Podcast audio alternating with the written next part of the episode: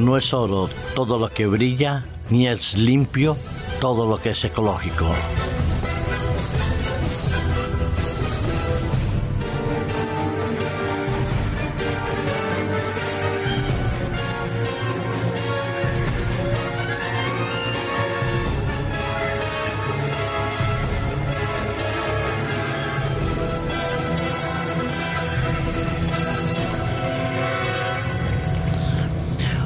Hoy somos aproximadamente unos 7.500 millones de habitantes en el planeta Tierra.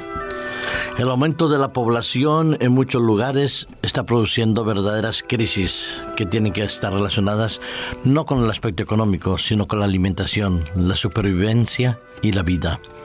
En otros lugares, al contrario, es la desnatalidad, es decir, la pérdida de nacimientos en función de la población que cada vez es más adulta, más joven acumulado, diríamos.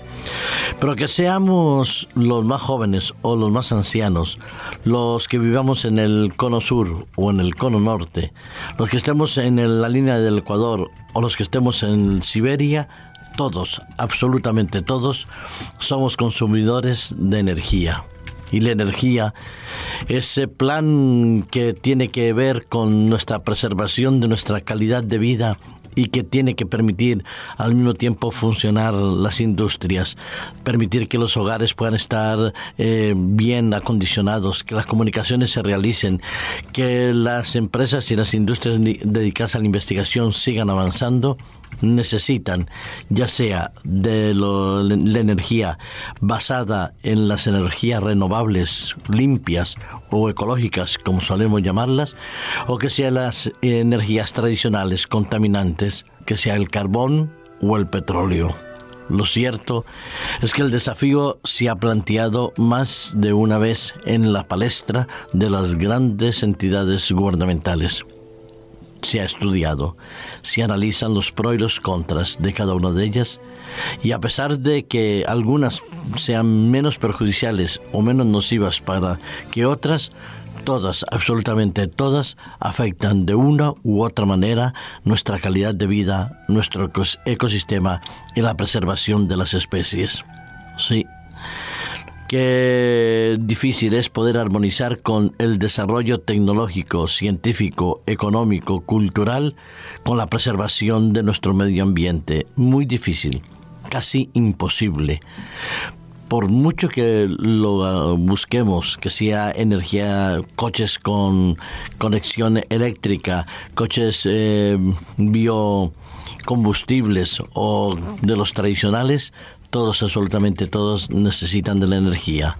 El teléfono, la radio, todos son consumos constantes y permanentes de ella. Entonces votamos y los que creemos en la preservación de la naturaleza y del ecosistema, votamos en todos y cada uno de los proyectos a favor que tengan que ver con las energías renovables, que disminuyamos el aumento del efecto invernadero, que la capa de ozono se mantenga en los niveles adecuados y que se eliminen todas aquellas energías que son muy, pero muy destructivas.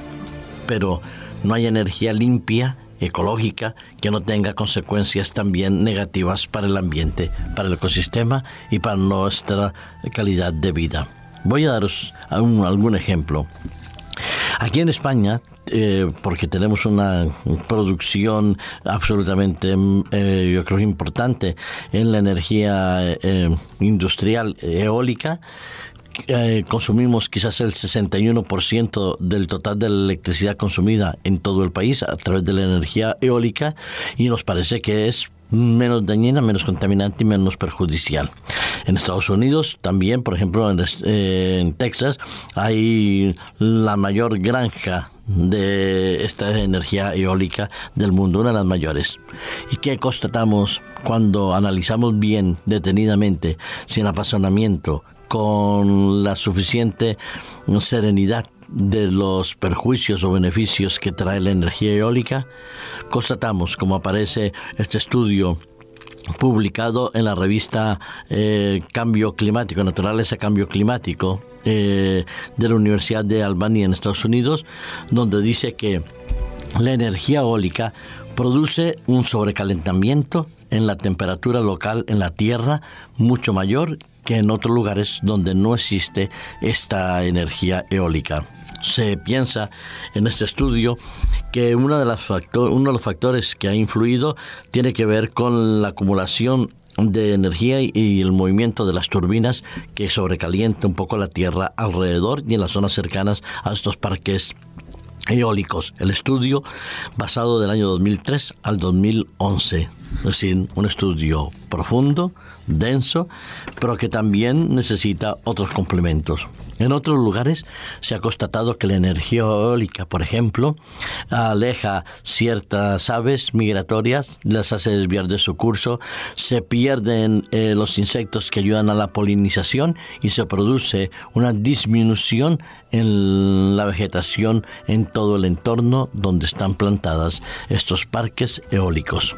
Si hablamos de las desalinizadoras, pues también nos encontramos con el problema de que tiene que ver con la sal que se extrae del mar y lo que aumenta o no aumenta la salinidad del mar o de los ríos o de las zonas donde se depositan estos excedentes. Y algunos dicen que a mediado y largo plazo serán tan perjudiciales como cualquier otro tipo de energías. Pues bueno, lo cierto es que necesitamos de ella pero sabemos conservar nuestro planeta Tierra en condiciones. Creo que debemos todos colaborar, participar y defender las mejores energías y las mejores industrias que tengan que ver con la preservación de nuestro eh, sistema. Utilizar todo aquello que favorece y mantiene nuestro estado de vida, nuestra calidad de vida, nuestro medio ambiente en las mejores condiciones pero hay que reconocerlo, que no tenemos la sabiduría suficiente, ni tenemos tampoco todos los datos a nuestro alcance para medir las consecuencias. Quizás deberíamos haber hecho desde un comienzo, desde la historia de la humanidad y del desarrollo de la, ciencia, y al día de hoy debemos hacerlo mucho más, pues consultar a Dios, preguntarle a Él, al Creador de la Tierra, hay un texto precioso que es en el libro de Job del capítulo 38 hasta el final, pero solo leeré el versículo 4 y el versículo 5. ¿Dónde estabas tú cuando yo fundaba la tierra? Házmelo saber si tienes inteligencia. ¿Quién ordenó sus medidas, si lo sabes? ¿O quién extendió sobre ella el cordel? ¿Sobre qué están fundadas sus bases? ¿O quién puso una piedra angular? Sí, nosotros no estamos ahí cuando se creó el universo. No estaremos tampoco en muchos momentos de la historia de la humanidad presentes. Cuando Cristo venga, entonces podremos hablar y dialogar y comprender bien todo aquello que concierne la creación. Pero sí, antes de tomar una decisión, antes de hablar, antes de actuar, antes de elegir una u otra opción que tenga que ver con la energía o con cualquier otro aspecto de nuestra vida, debemos es consultar a Dios, porque Él está al comienzo, en el presente y en el futuro de la historia de la humanidad. Y solo Él tiene las respuestas adecuadas para que tomemos las decisiones más sabias. No tenemos la sabiduría que Dios tiene, pero Él sí puede darnos la sabiduría que viene de arriba.